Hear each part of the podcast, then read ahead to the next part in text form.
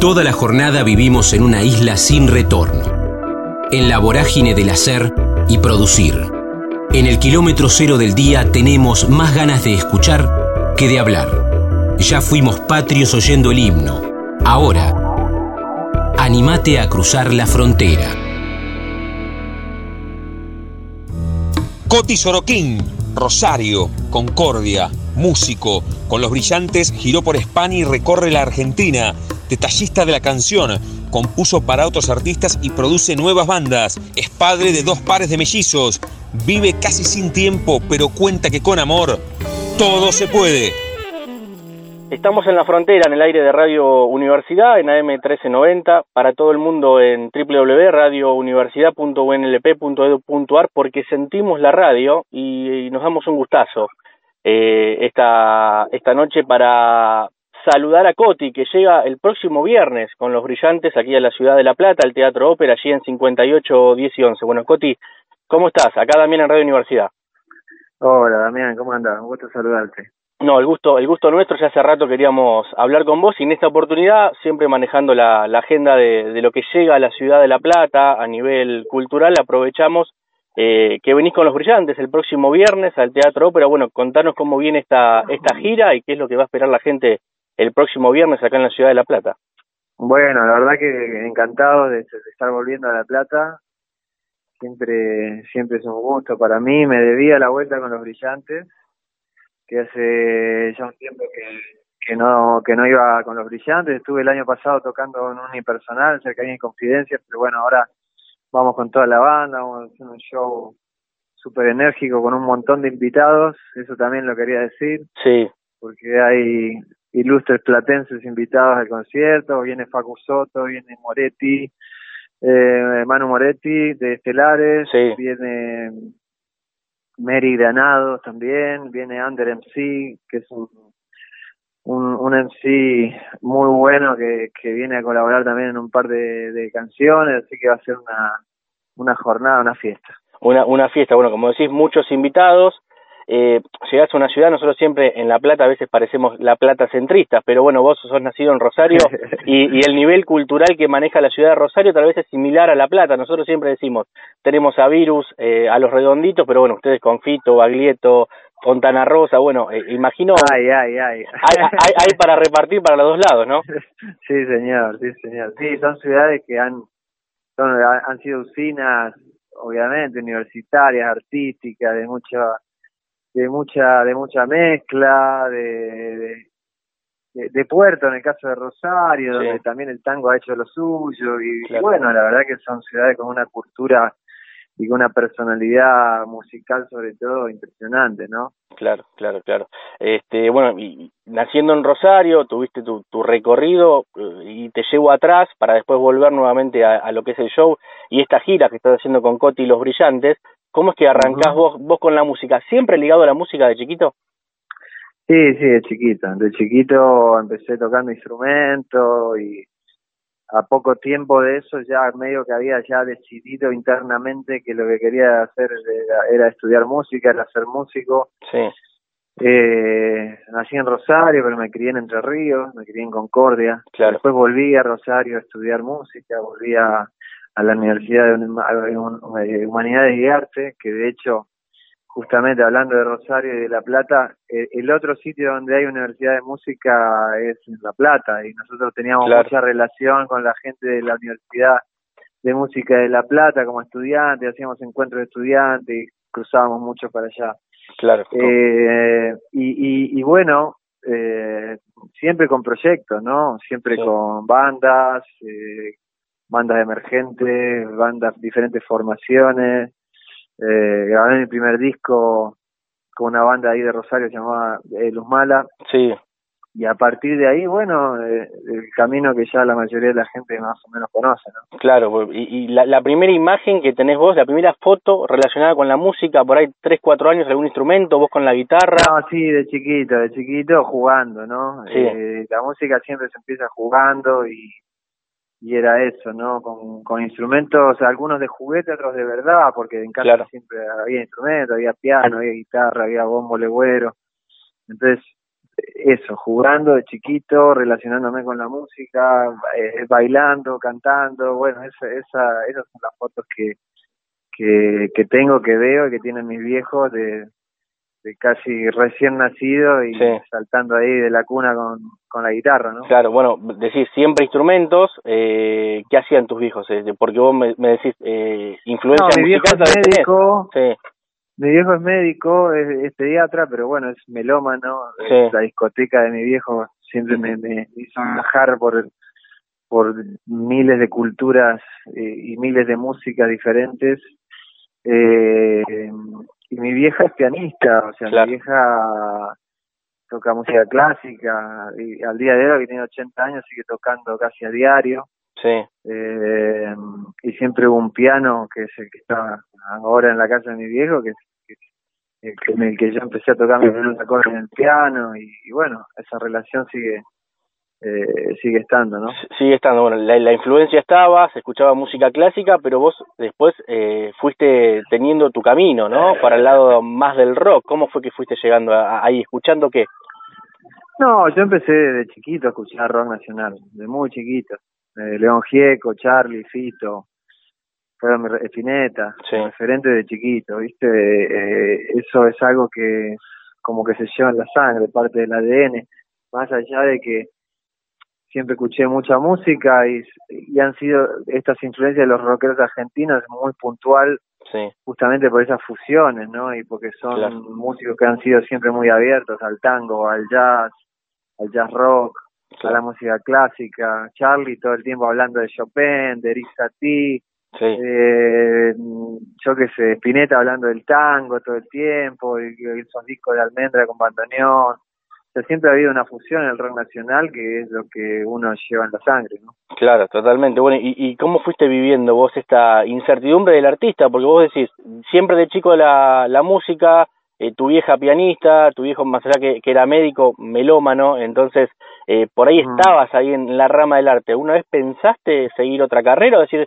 yo me focalizo en la música y esto es lo que quiero hacer?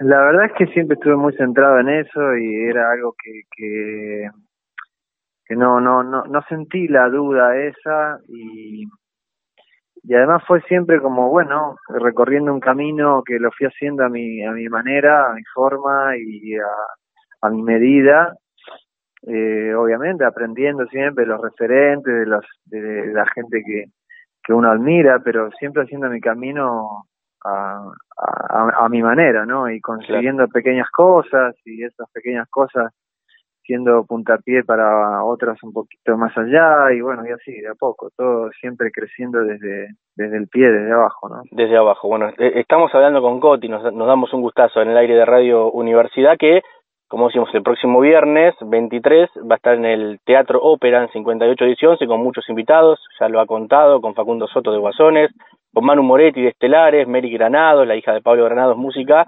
eh, pero bueno, te llevo a las canciones, Coti. Eh, vos hablas mucho sobre las canciones, porque además las componés, eh, pero alguna vez te escuché decir que la canción es un género donde todas las reglas son válidas.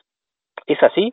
Sí, sí, sí, obvio, porque obviamente que hay muchas reglas que son parte del estilo, como, como reglas estéticas que son parte de, del estilo, y eso es eh, es algo muy concreto y existe de la música clásica, del jazz, del blues, cada, cada estilo tiene como, como sus reglas que, que hacen que formen parte de ese estilo, más allá, o el tango. Más allá de eso, eh, creo que uno también tiene que poner sus propias reglas y su propia visión de los géneros, de, de lo que hace y su propia síntesis también de, de sus influencias, de las cosas que lo movilizan, de sus emociones, de sus historias y tiene que darle su propia su propia impronta, ¿no? Eso es algo que es fundamental en cualquier artista. Pero bueno, creo que eso se hace sin pensar, ¿no? Que se va haciendo con el correr del tiempo, que se va haciendo con el correr de, la, de, los discos, de las canciones, de los conciertos, se, se va generando algo sin casi sin pensarlo, claro. pero sí sintiéndolo, ¿no? Claro, es que es como la, se habla de la maduración del artista, ¿no? Obviamente vos escuchándote tal vez en las primeras canciones que hiciste y lo que estás haciendo ahora, eh, hay gente, lo hablábamos con Andrés Calamaro cuando lo entrevistamos, decíamos, yo no, no me mm. escucho, no escucho mis discos viejos, decía Andrés Calamaro, no sé qué, qué te pasa a vos, si sos de escucharte, Eh, o, solamente no, a último? Yo no escucho, no escucho mis discos, no soy de ponerme a escuchar mis discos, pero a ver, los escucho, yo qué sé, eh, circunstancialmente porque entro en algún sitio y está puesto o, o, en la casa de alguien, pero no es que me siento a escuchar mis discos, prefiero escuchar otras cosas, o por ahí sí, pero una manera de como uno cuando ve fotos viejas cada tanto, digamos, ¿no? claro. Así todo veo y escucho cuando cuando lo escucho, que los tengo presentes obviamente. Sí. Eh, sí, eh, noto como una coherencia que sí sí me gusta, sí me gusta lo que ocurre en mis primeros discos. Sí. Y me parece que tiene que ver con, con una línea tendida que en ese momento que lo hice no sabía que estaba tendiendo, pero que evidentemente hay una línea tendida de, de una cierta coherencia artística que me parece grata reconocer. Claro. Y, y, y, por otro lado, obviamente que, que hay canciones que, de aquel primer disco, como antes que el sol, nada fue un error, mis planes, eh, o sea, son, que son canciones que envejecieron eh, muy bien y que siguen estando muy, muy vigentes y que hay mucha gente, incluso muy jovencita, que, que está redescubriendo aquellos discos y que a mí me parece también alucinante, o el segundo disco también pasa lo mismo, con canciones para llevar, ¿no? Sí, claro, claro, totalmente. Eh, bueno, son cosas que pasan. Bueno, vos sos este un, un fanático, te gusta también el tema de los vinos, ¿no? Decís, envejecen bien como los buenos vinos, tal vez las buenas canciones, ¿no? Bueno, sí, ese es un poco un desafío que, que a veces va en contra de, de, las reglas del marketing, ¿no? Pero justamente el arte va a veces en camino en otra dirección diferente a, a lo que son las reglas del marketing, ¿no? Este, este mundo de usar y tirar que, que tiene el consumo, ¿no? Sí. Eh, yo creo que las buenas canciones, las buenas obras de arte son atemporales y que van y van envejeciendo bien, ¿no? Eso, como el buen vino. Bueno, y, y sentís eso, que a través de esta nueva tecnología que nos da hoy eh, el mundo en realidad, ¿no? Porque el tema de escuchar streaming, Spotify, las redes sociales, la gente, el público más joven redescubre e, estas cuestiones. ¿Cómo te llevas vos con esta tecnología? ¿Te gusta o vos sos más del disco clásico en mano? Eh, porque también está bueno eso, ¿viste? Sí, obvio, obvio, pero para mí no, no, no es cuestión de que una descarte a otra. Me parece que no, no, no hay que elegir una u la otra, sino que me parece interesante que la convivencia. Estamos en un momento donde conviven todos los, o sea, todos los, eh, todos los formatos, digamos, y eso es algo sano, porque cada formato te acerca a la música de otra, de una manera distinta. Sí. Y me parece que es algo interesante, poder escuchar un vinilo el disco que hicimos en el Colón lo editamos en vinilo, en CD, en DVD, eh, en todos los formatos de streaming. claro. Entonces me parece que eso es, es interesante porque creo que cada uno también es democrático. Por otro lado, mm. en, Spotify mensualmente me escuchan un millón setecientos mil personas. Sí, terrible. Y eso es, una elección el, absolutamente... El, número fuerte, ¿no? Entras a la cuenta, lo ves, claro. Sí, es fuerte, es fuerte, la verdad que sí. Este, bueno, entonces nada, eso lo, lo, disfruto también, digamos, el hecho de saber que la gente va eligiéndolo, ¿no? Claro, claro, bueno, o, saber utilizarlo como una herramienta, saber que hoy las redes también son una herramienta de difusión que antes no estaban a mano, ¿no? Eh, si se utilizan bien, son productivas. Exactamente, es así. Bueno, hablabas recién del Teatro Colón, tuviste la chance son pocos los músicos de rock sobre todo que han podido tocar en el Colón. Eh, vos lo hiciste, grabaste disco, grabaste DVD, bueno, ¿qué, sentiste estar ahí? Y bueno, a ver, nervios. Sí. no, bueno, fue una, fue una noche especial y fue un concierto especial y por eso decidí que lo iba a grabar y que lo iba a dejar eh, un poco guardado, no solo en mi memoria, sino en un registro y, y eso es lo que hicimos hicimos un disco hermoso donde trabajó un montón de gente y, y lo disfrutamos mucho, ¿no? Sobre todo eso, que lo pudimos compartir no solo con la gente que, que, que estuvo esa noche ahí llenando el teatro, sino con mucha gente de otros lados que no pudo ir y, y, y puede disfrutarlo incluso eh, en streaming, está en 4K y está en la mayor calidad y lo podés viste, ver en, en, en Bebo entonces, bueno, eso es algo que, que, que es único y que nos dimos ese ese gusto, ¿no? De poder estar en un, en un, en un teatro donde hay muy pocos conciertos de, de rock, como bien decías. Sí. Y ahí está, ahí está. Eh, es, un lujo, como un lujo es hoy tal vez también vivir de lo que a uno le gusta, hacer lo que a uno le gusta, ¿no? Eh, imagino, Exacto. ¿cómo, cómo, ¿cómo ves? Vos venís de una gira por España, larga gira por España, recorriste muchas ciudades, es otra la situación, es otra, otra sociedad también, eh, pero no deja de ser argentino y de sentir lo que pasa acá en el, país. Eh, ¿Sentís que a veces le cuesta a la gente por ahí juntar la plata para el show, decir, bueno, eh, hoy es, es, más difícil o, comprar un disco, por eso el, tema del streaming, ¿cómo lo sentís mm. vos como artista? No, a ver, obviamente, obviamente estamos pasando un momento muy difícil eh, en Argentina y las prioridades son las prioridades y y además son entendibles, ¿no? La gente tiene la prioridad de poder comer, de poder vestirse, de abrigarse, de llevarle la leche, comprar los pañales para los chicos. Claro. Y mandar a los chicos al colegio, los que pueden, y todo esto lo, justamente los, los que pueden, ¿no? La clase, sí, sí. la gente que no perdió trabajo, la gente que, que, la clase media. Entonces, evidentemente se valora infinitamente más el esfuerzo que hace mucha gente, muchos chicos, jóvenes y tal, para comprar una entrada para ir a un concierto, ¿no? Evidentemente si lo hacen es porque hay una necesidad, porque hay un gusto, porque porque lo disfrutan, porque la música cumple una función importante en la vida de la gente. Totalmente. Y nosotros como artistas lo tenemos que eso valorar muchísimo, eh, devolverles a la gente ese cariño y por eso también el respeto y el cariño en cada un, cada trabajo que uno hace. Sí. Y por eso también insisto que, que está la posibilidad de, de disfrutar de, de, nuestra música en streaming eh, eh, accesible como en Spotify o en Bebo o en YouTube o en un montón de sitios. Y bueno, por ahí la gente se ahorra una, un dinero en no comprar un disco, pero de repente aprovecha y viene a los conciertos y eso es, muy valorable también, ¿no? Claro, claro, es fundamental, es, fundamental, exactamente. Este, bueno, eh, hablando de todo esto, ¿alguna vez sentiste un enojo con la música? Viste que a veces hay, eh, en, pasan distintos trabajos, que uno de, de, hacer tanto llega a una saturación. ¿Vos llegaste a, a ese punto alguna vez de decir, eh, no quiero componer o, has tenido lapsos sin componer porque habitualmente lo, has hecho y has trabajado además como productor, es decir, o, no toco, mm. te ha pasado eh, en el principio tal vez de no, no tocar tus propias canciones, hacer canciones para los demás y ahora mm. recién por ahí estás haciendo las voz propias, ¿no? Bueno, no, recién hace 20 años. claro, bueno, hace un tiempo, claro, recién digo, exactamente. Eh, lo dije por boca de otros. No, no, no, enojo no, no, mucho antes. No, el primer disco que yo saqué solista eh, es del 2001. Eh, claro, en, en, 2000, 2001. Claro. Claro, y, y, salió en el 2002.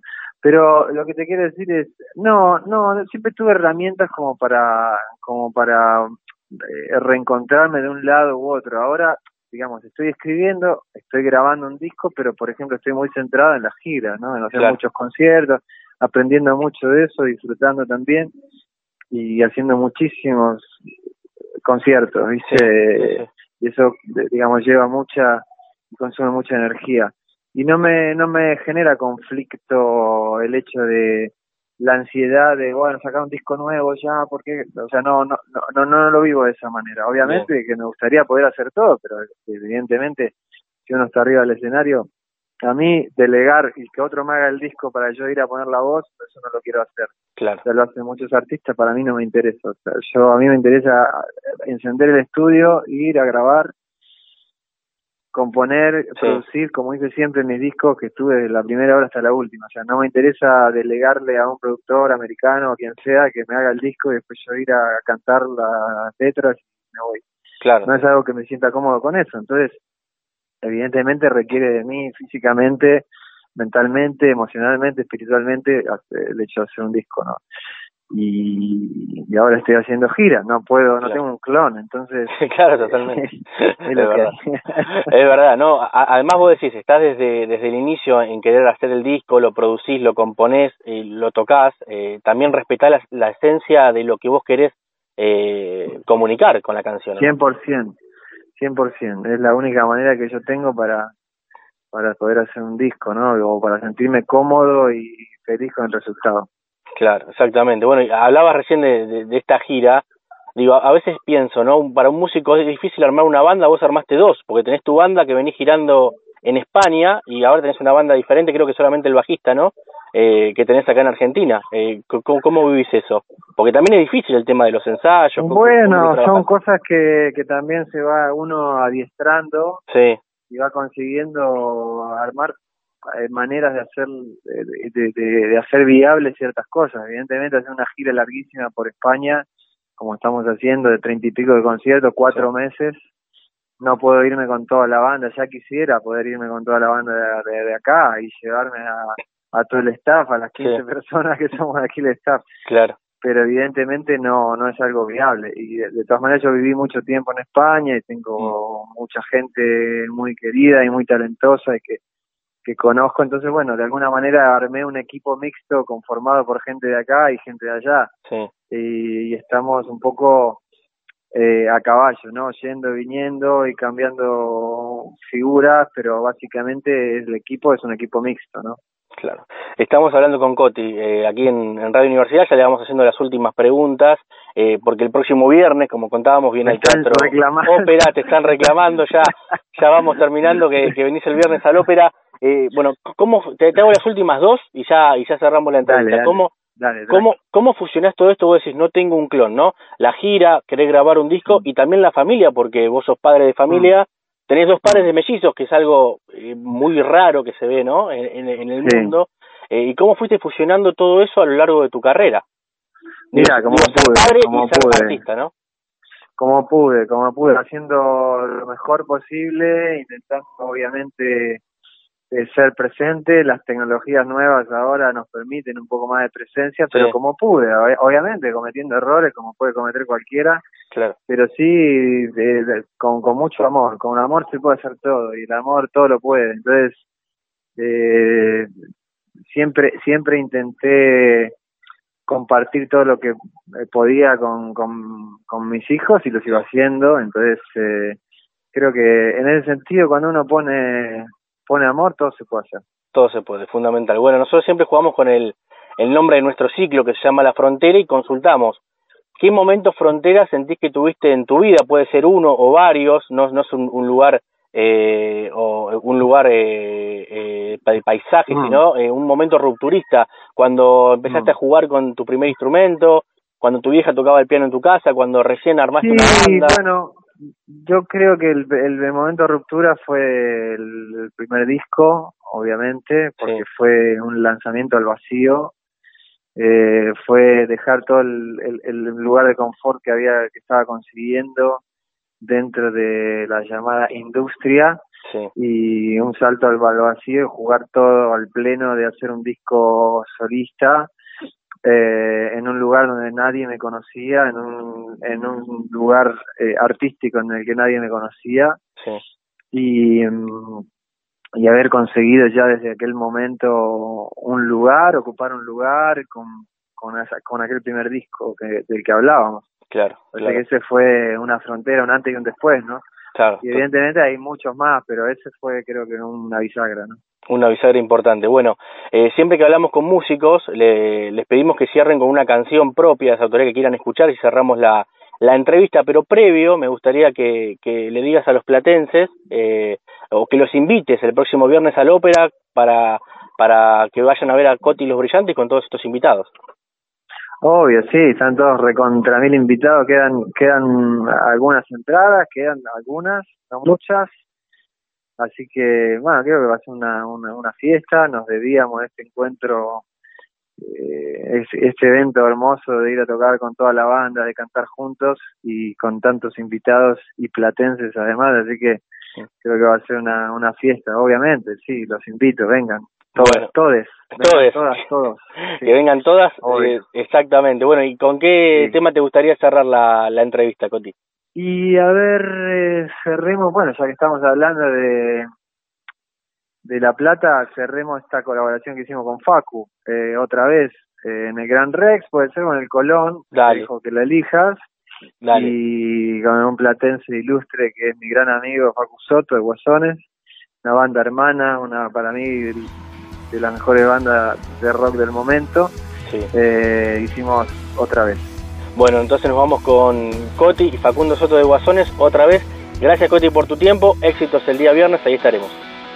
Dale, querido, un beso grande. Abrazo grande. Chau, chau. Chau, chau.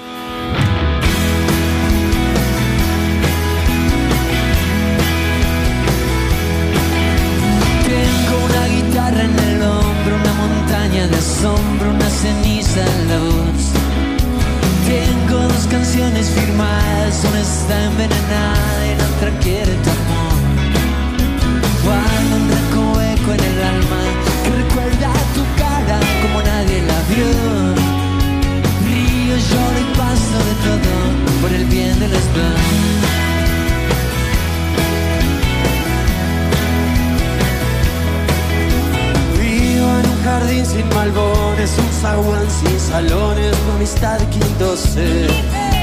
Pido que me olvide tu olvido, pero si es bien sabido, no lo va a conceder. Ando como siempre vagando por algún escenario y no lo vas a creer. Supe que mentías y todo por el bien de los dos. Y otra vez seremos dos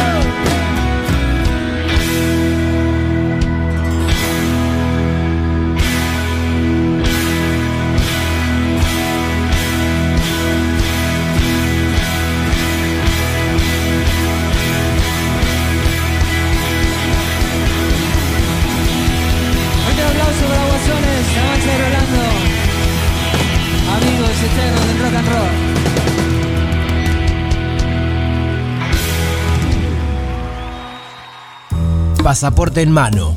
Noctámbulos con la radio abajo de la almohada. Equilibristas entre el ayer y la ilusión de mañana. Somos La Frontera. Idea y conducción, Damián Zárate. Idea y colaboraciones, Julián Álvarez. Producción de notas, Puma Gaspari. Edición y postproducción, Juan de Vega. Idea sonora, voz y edición, Diego Carrera. Voz artística, Pablo Dupuy.